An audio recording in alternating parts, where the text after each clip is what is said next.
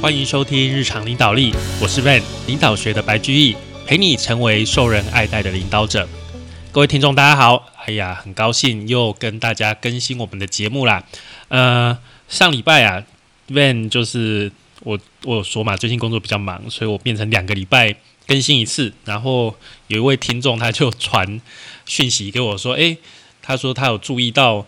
我这个月都没有正常啊，每周更新啊，他就问我一下，我就说，哎，这个工作比较忙哈，所以我改成双周更新了。结果这位听众跟我讲说，他很谢谢我，因为他在人生低谷的时候听我的节目，然后给到他一些启发，让他找到继续向前的理由，还有生活态度。然后，呃，听我的分享，就像听朋友或是导师，能够让内心变得很坚强。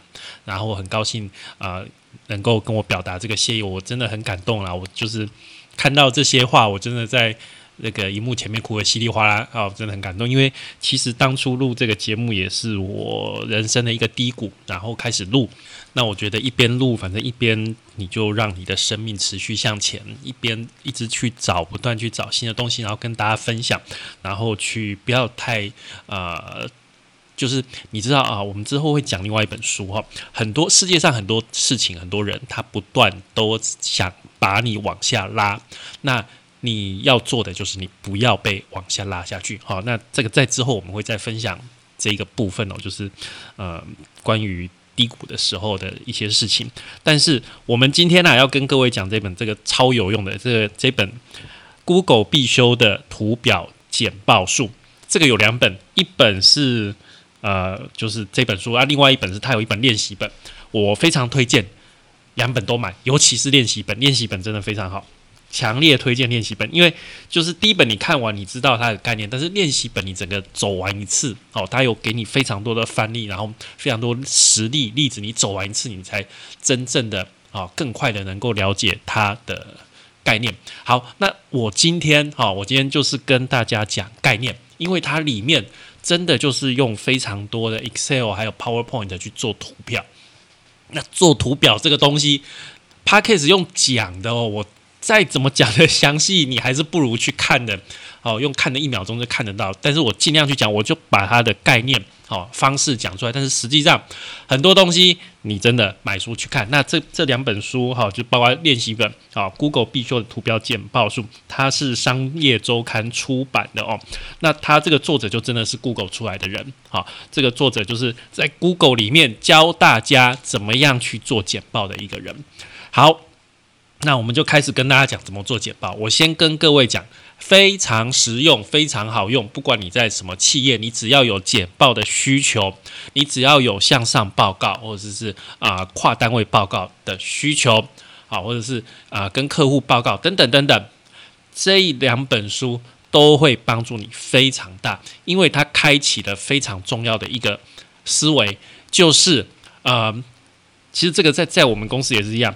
在你还是初阶的，不管是职员还是工程师的时候，你会很执着于、很习惯于把你所知道的啊，在这个主题上所有的事情，我所有做的工作，我想要把它表达出来。啊，我准备过很多，我把资料全部都丢出来，全部吐出来，然后吐在简报上，所以你的简报就密密麻麻，资料超多，但是看的人不知道你要干嘛，不知道你要干嘛。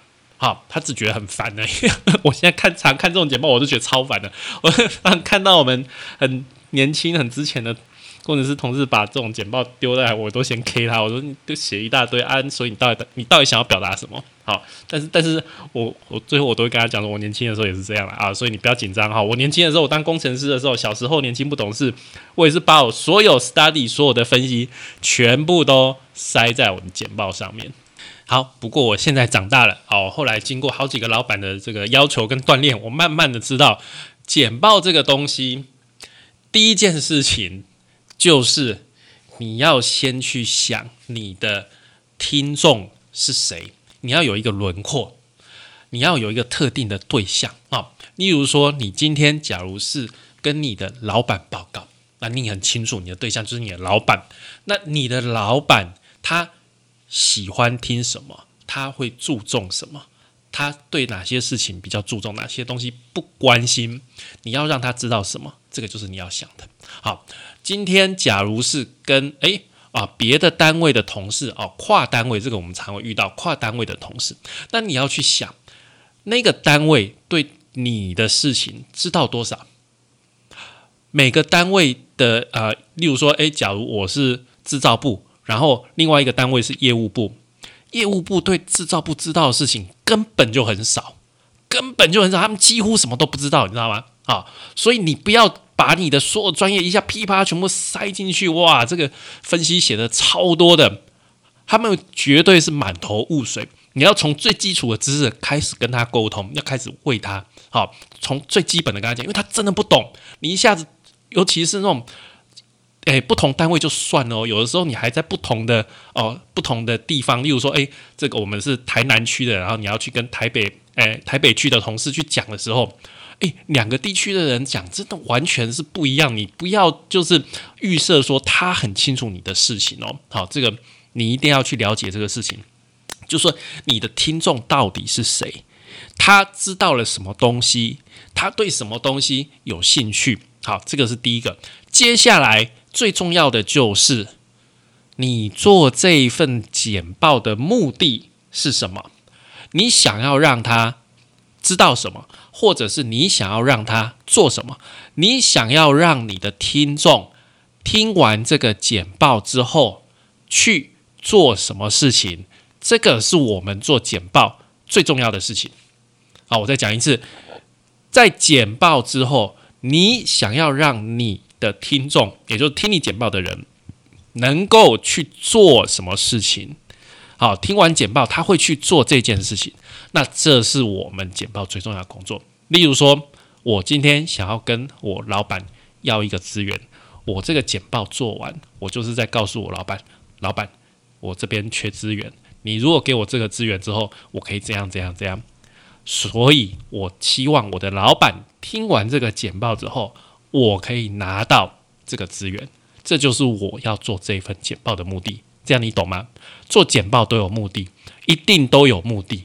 你可能是介绍一个东西，你可能是让对方知道哦，接下来要做什么，或者是你让对方哦知道说，诶，我对这个东西很有热情之类的，一定都有一个目的。所以在这一本书最前面，他不跟你讲简报。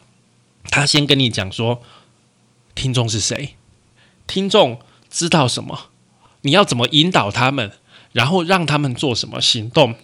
那最后就是你先想完这些，你再回头来想说，诶，那我手上有哪些资料，我可以把这些资料 cook 成怎么样的一个形式的简报，再去引导他们。所以。绝大部分啊，一般比较之前的上班族，他们做的事情完全是颠倒的。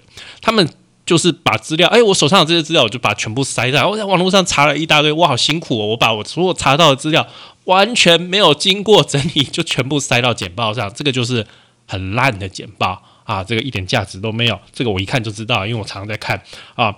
那好的简报就是我们是从听众的对于听众的理解，然后我们要引导听众做什么事情，然后再去想我们有哪些资料，把这些资料拉出来，然后去编成一个故事。好，在简报中最好就你有一个故事性，然后引导听众听完这个故事之后，听众知道啊，原来 Van 是叫我做这个事情啊，啊，那这样我懂了。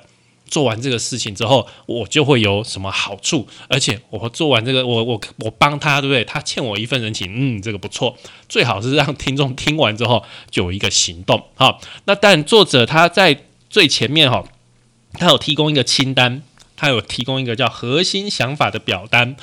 我是觉得，如好了，如果你真的很不熟悉，你一开始可以列一下，先写一下。好，我我我念一下他在这个核心表单上面的问题。好，第一个部分是你的听众是谁？好，列出你要沟通的主要群组或者是人。好，如果把范围缩小到某某一个人，那会是谁？好，那你的听众在意什么？你的听众必须采取什么行动？好，你要先想好你的听众的一个部分，然后接下来有哪些利弊得失？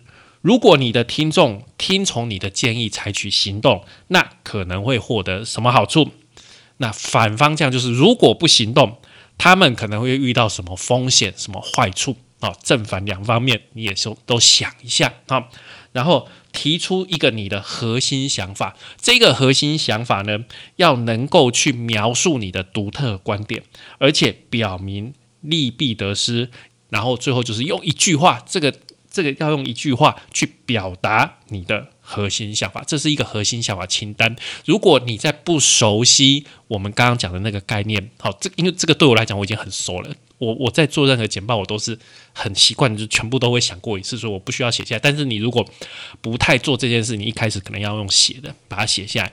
然后接下来呢，请不要打开你的 PowerPoint，接下来先拿出啊。便利贴，好，便利贴，一张一张的便利贴，先把你所手上所知道的资料、所知道的点子，一张一张写在便利贴上面。我们要做一件事情，就是做分镜，哦，做分镜。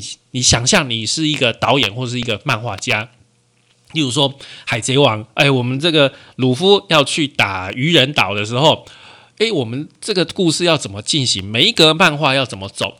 现在你就要做这件事情，每一页的简报要怎么走，让我们去呈现这整个情节呢？好，所以你。这你要做的事情不是马上就卡打开 PowerPoint 开始把这个所资料丢上去，并不是，而是把便利贴拿出来，每一张便利贴写上你现在手上所有的资料、手上所有的资讯、所知道的事情，然后可能我这一页可能要放什么东西，什么东西，先把它写出来，然后呢，把这个便利贴拿出来照顺序贴贴看，看看这个顺序需不需要做一个更改。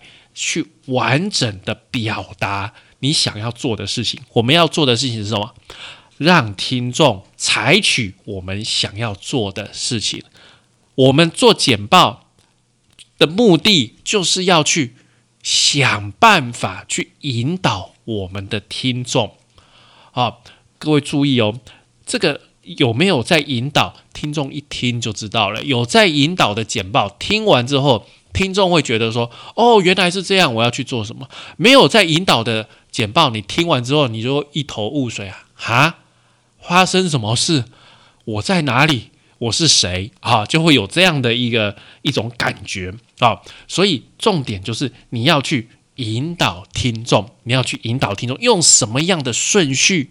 啊，回过头来我们再讲，用什么样的分镜去能够达到我们这个目的啊？最好就是我们刚刚讲的便利贴拿过拿出来啊，贴个几个版本，然后啊这样移来移去看一下哪个版本能够正确的啊传达我们想要传达的事情。好，以上就是这本书的开头，也是这个今天这个节目最精华的部分。各位，你已经把最重要的部分听完了，接下来部分就真的就是。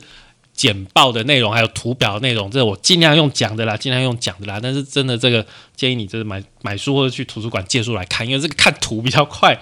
这我用讲的尽量哈。它这个书里面有讲说，诶，首先我们的资料有分成很多种，常见的什么图表，大家都知道哈。这个诶表格比文字好，然后图片又比表格好，但是他要跟我们讲说，就是第一个。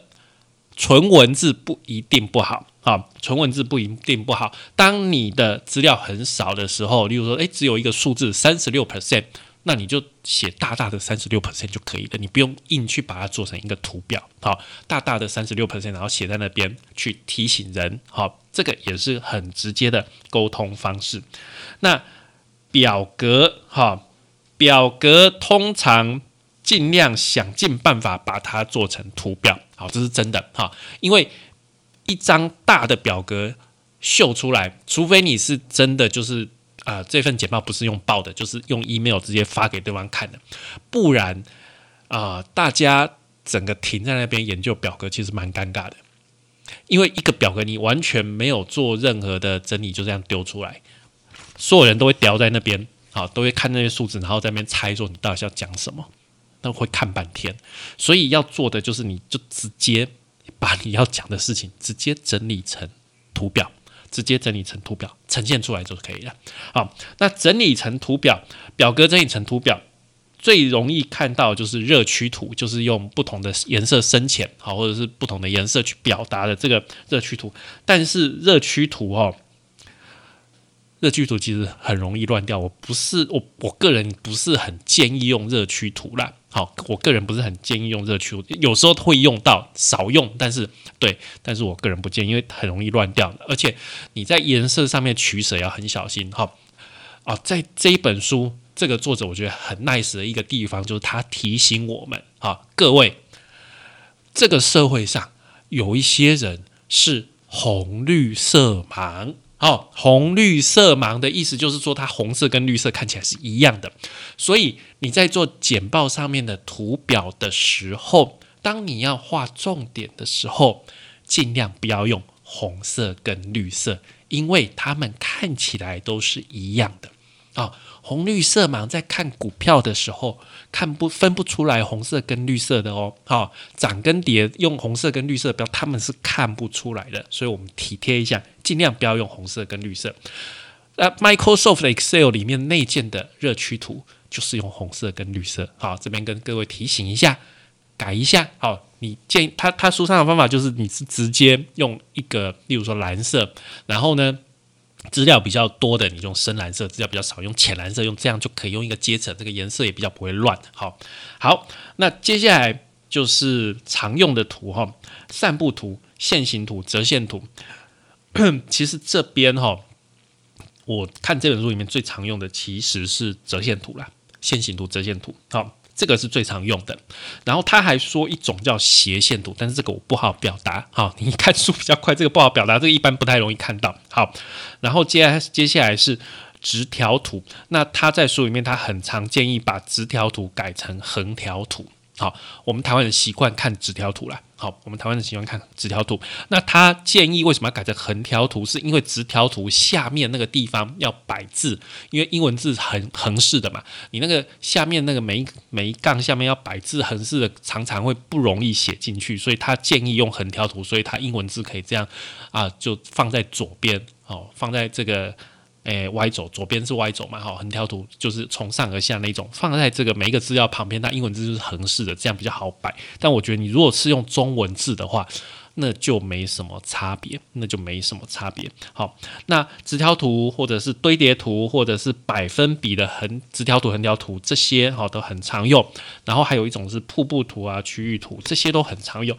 然后值得一提的是，这些图形里面呢，作者有特别讲，有一个东西不要用。圆饼图拍 chart，他强烈建议圆饼图不要用。好，第一个三 D 的觉得不要用，所有三 D 的图表都不要用，因为它很容易在视觉上面造成我们的误解。这第一个。那为什么不要去用圆饼图呢？因为第一个不好排版。好，那个圆饼图，你你若有做过用过，你就知道圆饼图一个图放上去，你的 PowerPoint 它不是正方形或是长方形的，它一个圆圆的卡在那边很难排版。好，这第一个。第二个就是圆饼图，它其实绝大部分可以用直条图去取代掉。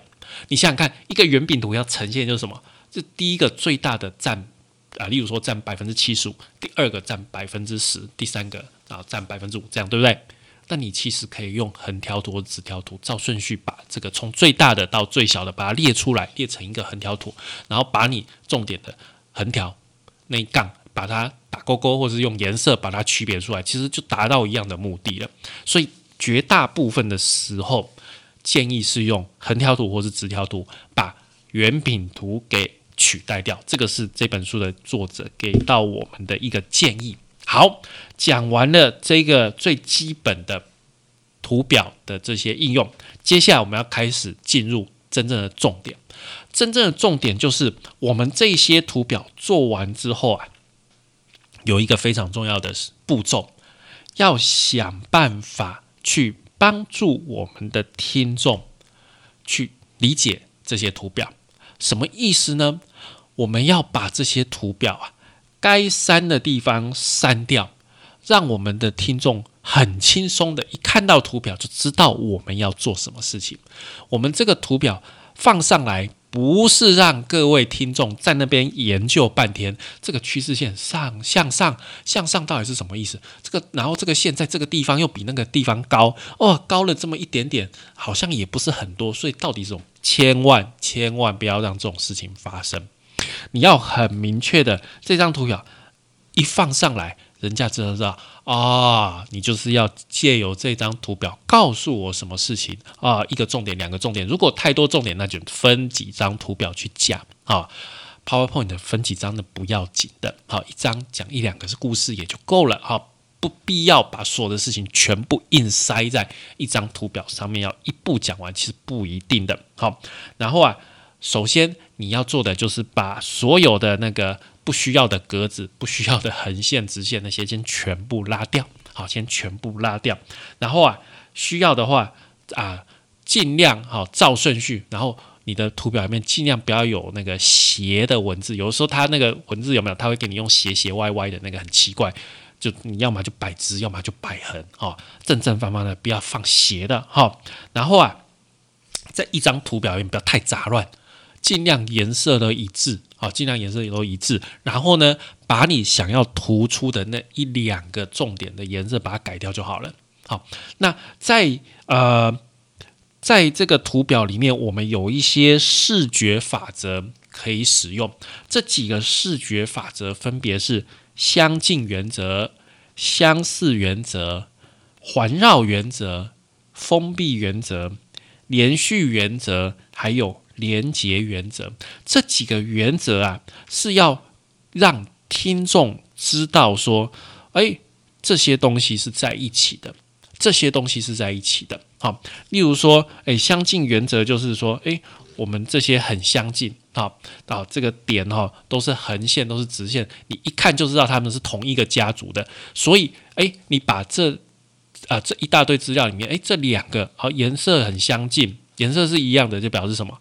哦，这是你要把它们相提并论，然后把它们拿出来讲。好，相似原则也是大概也是类似的，就是长得很像的。好，相近就靠在一起嘛，相似就很像的。好，环绕原则就是你可以拿一个框框把它框在一起，框上来就是我们要看这个框框里面的东西。哈，这个框框可能是啊业绩下降了，我们要来看看业绩下降，对不对？好，把它框起来。接下来封闭原则，封闭原则就把它封起来。啊，就是封闭原则的概念，就是说，呃，一个图它有一些缺陷，但是我们会自己脑补。哦，例如说，你看到一个用虚线画的圆，你自己会脑补知道它是一个圆形。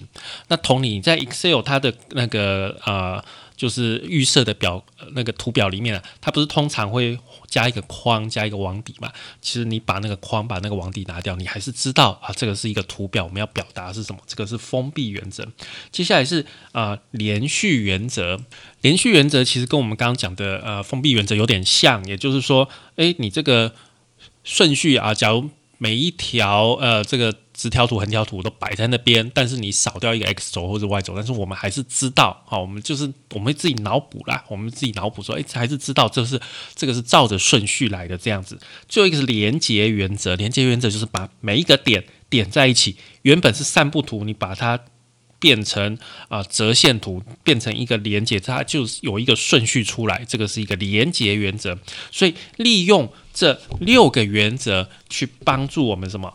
去帮助我们减少我们听众在看你的简报的时候的负担，我们帮助他们说很快的去理解我们这个图表想要表达的事情，所以这个就是我们讲的这个部分，叫做拔掉干扰阅读的杂草。好，那我们今天讲的部分先讲到这边哦。今天先讲第一个部分，就是你为什么要做简报。哦，这个简报干嘛？好，第二个部分我们讲了一下图表，然后讲了这个拔掉阅读的杂草。我们今天先讲上半部分，我们啊下一集的节目会再跟各位讲我们这一本书的下半部。好，感谢您的收听与追踪，请帮我们在 Apple Podcast 评分与留言，欢迎追踪我们 FB 粉丝团日常空格领导力以及我们的 IG，我们 IG 账号是力的是 C Podcast 日常领导力。我们下次再会喽，拜拜。